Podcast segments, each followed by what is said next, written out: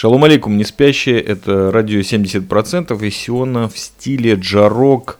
У микрофона Чаймастер, и сегодня, наверное, не будет не джарок, а спид. Джарок очень быстрый и эффективный, даже где-то спортивный подкаст, потому что мы снова вещаем в пятницу, 8 декабря, 20 Кислева, 5778 года. Очень важно для осознавания, откуда мы говорим, во сколько говорим и зачем. Мы говорим небольшое такое вступление. Я очень мало говорю о новостях, которые происходят вот прямо сейчас. И вообще за всю эту свою деятельность очень мало обращался к злободневным, скажем так, темам, но есть некоторые происшествия в жизни исторического характера, которые очень и очень трудно обойти. И этот подкаст, он как раз-таки из вот этой вот самой серии, хотя он где-то продолжение. Знаете ли вы или нет, но мы выпускаем подкаст еще на другой платформе, которая называется Telegram, и вот ссылка в шоу-нотах. И там была моя первичная реакция где-то эмоциональная, где-то рассудительная, ну, по теме, которая произошла буквально вот на днях 6 декабря 2017 года. Супер подарок на Хануку. Президент Соединенных Штатов Америки Дональд Трамп объявил официально от лица своего государства о признании Иерусалима э, столицей государства Израиль, что уже само по себе, когда я сейчас это произношу, звучит довольно абсурдно.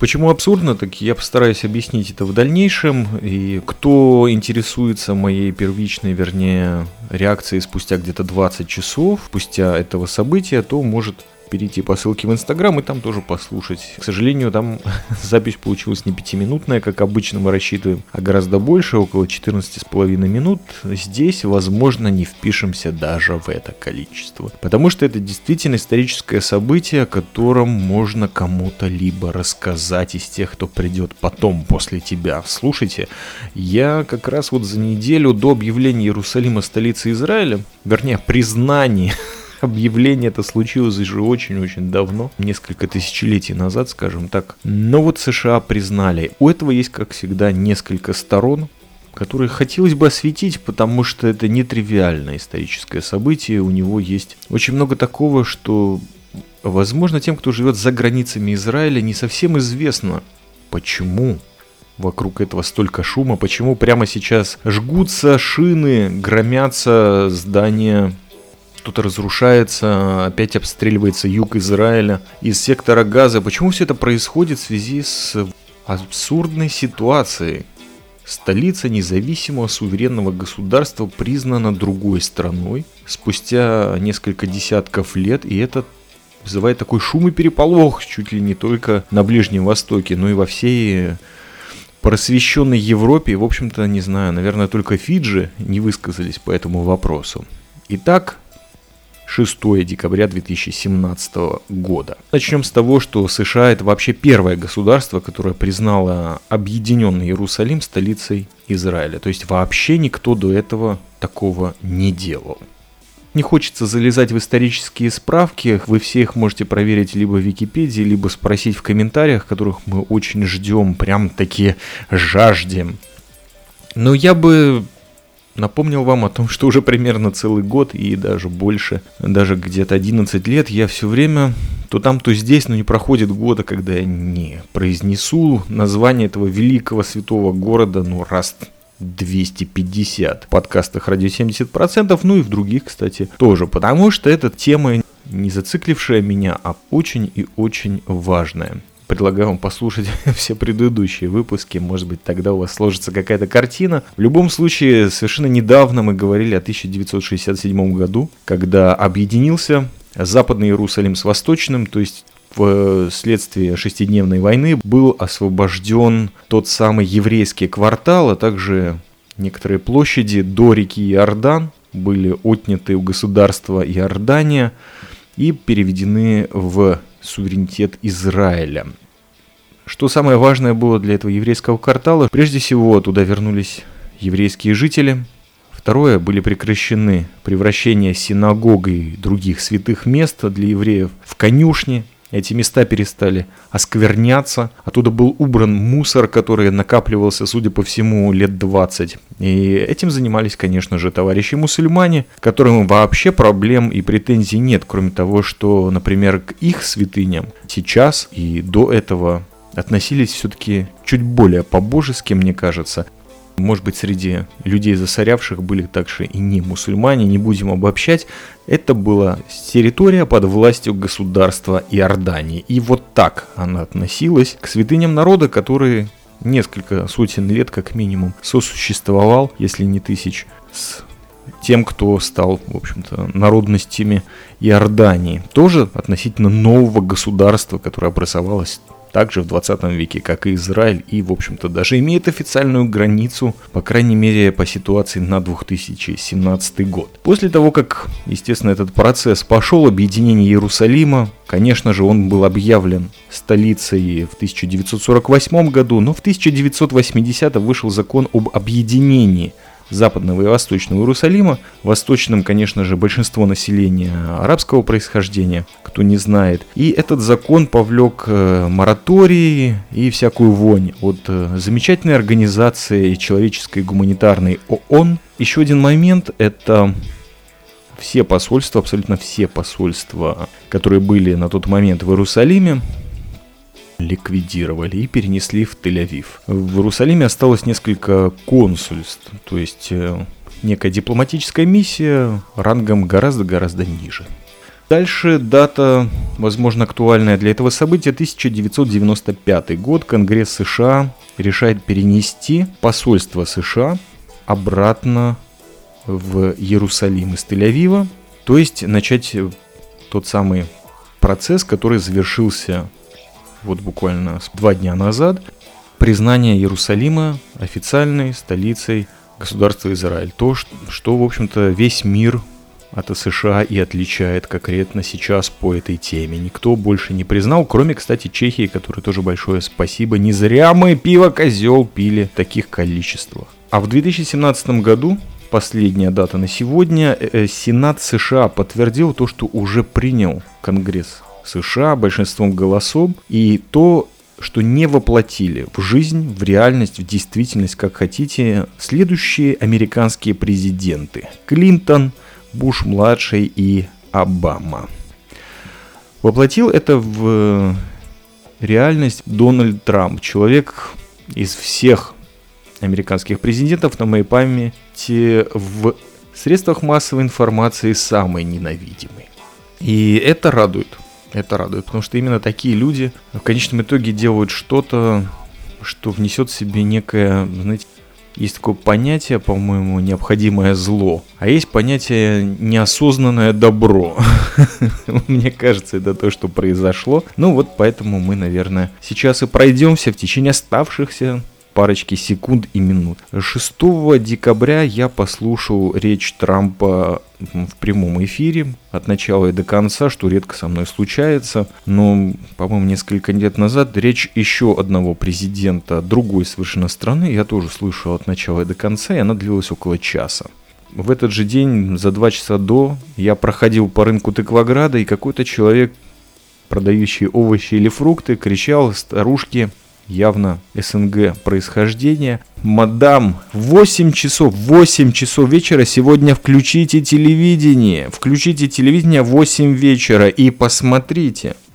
И это в Тыкваграде, то есть есть люди, которые за Иерусалим вне его пределов. Ну вот, например, я один из них. Что я могу вынести из речи товарища Трампа, который, наверное... Я, кстати, вот не знаю, такие новости появляются за границами Израиля, но в какой-то мере, кроме как палестинцы восстают против террора и агрессии Израиля. Израильтяне в очередной раз э, проявили зверское лицо апартеида, я не знаю, как это подают. Итак, к речи Трампа возвращаю себя сам. Два основных момента. Первое, он четко дал понять, что что он осуществил то, что приняли президенты до него, но, скажем так, мягко боялись осуществить. Второе, он признал действительность, объективную реальность того, что нельзя право суверенного государства на собственную столицу, объявлять ее где хотите, хочете или где того пожелает это государство, отнимать.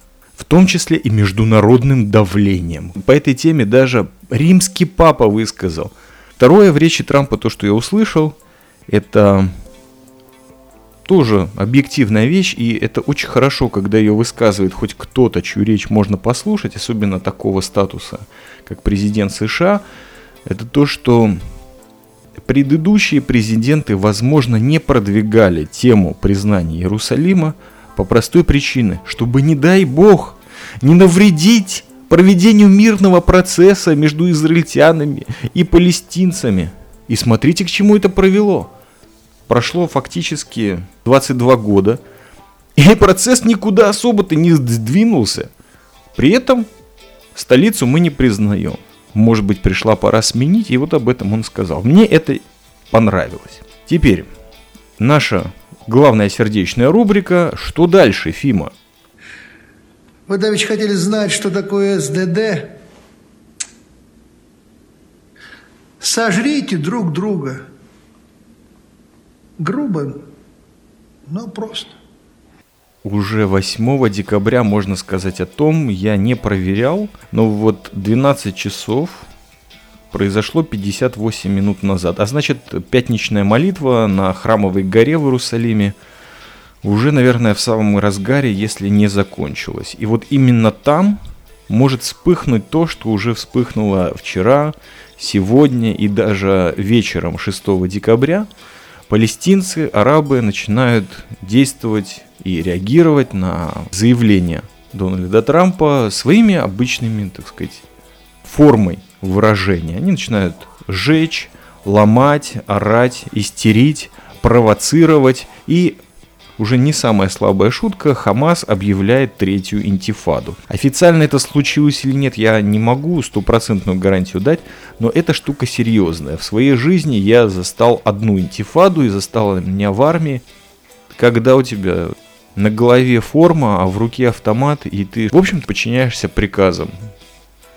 Когда ты мирный житель, это немножко по-другому. И времени много прошло, технология, по крайней мере, у террористов не останавливается ни на секунду. Э, у гражданских лиц есть э, момент, что не всегда ты следишь за собой, не всегда ты осторожен, не всегда повышаешь свои знания вот в область гражданской обороны и самозащиты. Это важно понимать. Но вот такие моменты, они как бы подстегивают все-таки.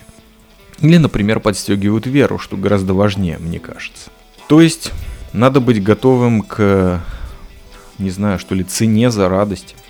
Прежде всего, я думаю, ситуация, сложившаяся после того, это проверка государства на прочность. Я уже в телеграм-подкасте подтвердил, и даже не раз, что не являюсь поклонником государственного образования, но это никому не важно до тех пор, пока ты служишь в армии, платишь налоги и носишь в кармане паспорт этой страны. А проверка государства, э, она осуществляется путем проверки структур, таких как полиция, как погранвойска, как армия, как внутренняя разведка, шабак. Но где-то для меня это, и, наверное, для кого-то еще из тех, кто может назвать себя единомышленниками радио 70% или чаймастера в частности, это проверка всех тех людей, которые хотели этого со дня своего рождения или осознавания себя гражданами этой страны, людей, которые молились долгие годы и хотели, чтобы это произошло. Но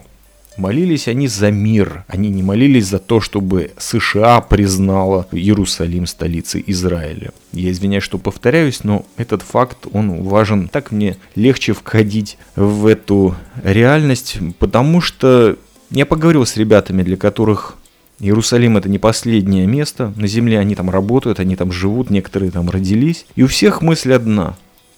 Довольно рациональная, немножко наполненная скептисом, но это настоящее еврейское мировоззрение. Нам не нужна Америка, чтобы осознать Иерусалим вечной столицей Израиля. Но с точки зрения политического шага, дипломатического, это очень важно. И для нас это радостный день, как это было и для меня, который купорил бутылку хорошего красного вина из области Мате Иуда, где когда-то была битва, так говорят, Давида с Голиафом, вот как раз из этого места вино. Это было радостно, как э, некая еще одна маленькая победа, которая в условиях государственности этой планеты очень и очень важна. Это просто принятие какой-то реальности здесь, на Ближнем Востоке, как и понимание, что есть демократия на Ближнем Востоке, и она чуть ли не единственная именно в этом месте. Так вот, у этого места есть столица, и вы должны это признать, потому что уже 70 лет вы не можете выкинуть евреев просто так в море или вообще всех сжечь тут нафиг.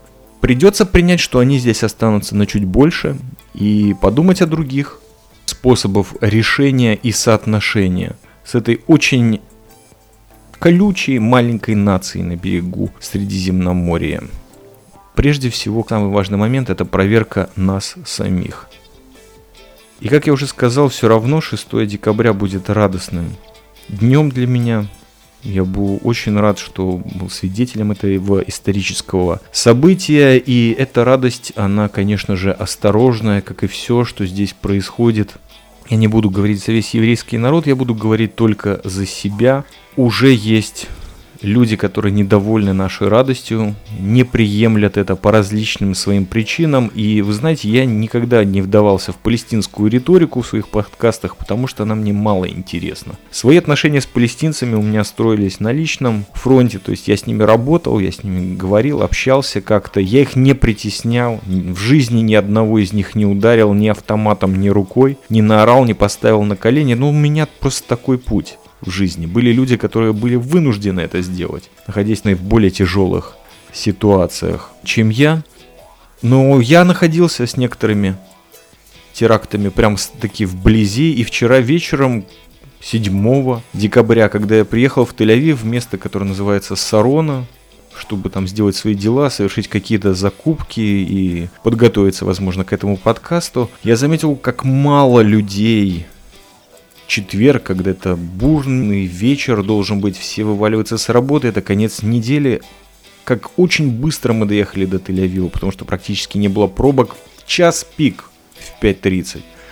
И первая мысль в Сароне, которая меня посетила, это то, что я стою напротив кафе, которое разорвалось в четверг год или полтора назад – когда я был на концерте группы Дианфорд в другом городе. Но именно сюда зашел смертник и взорвался вот в этом самом кафе, напротив которого я стою. То есть реальность, она вот прям под рукой, и ее невозможно игнорировать.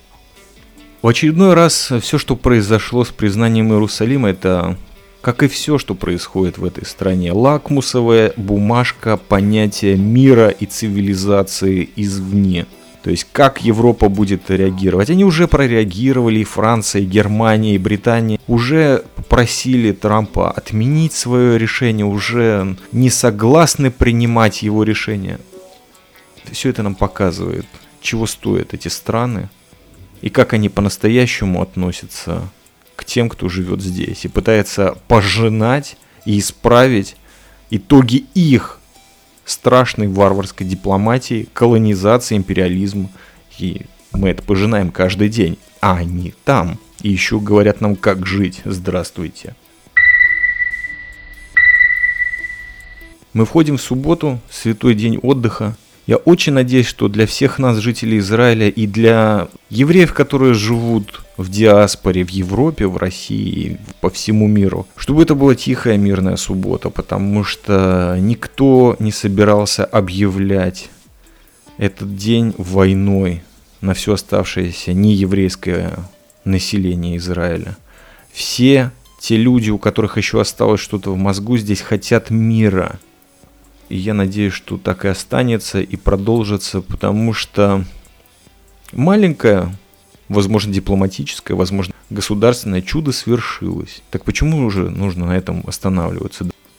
Ваши комментарии будем рады услышать, увидеть в Телеграме, на Ютьюбе, подстере, везде, где вы находите радио 70%, да и в Инстаграме. Кстати, тоже с вами был Чаймастер.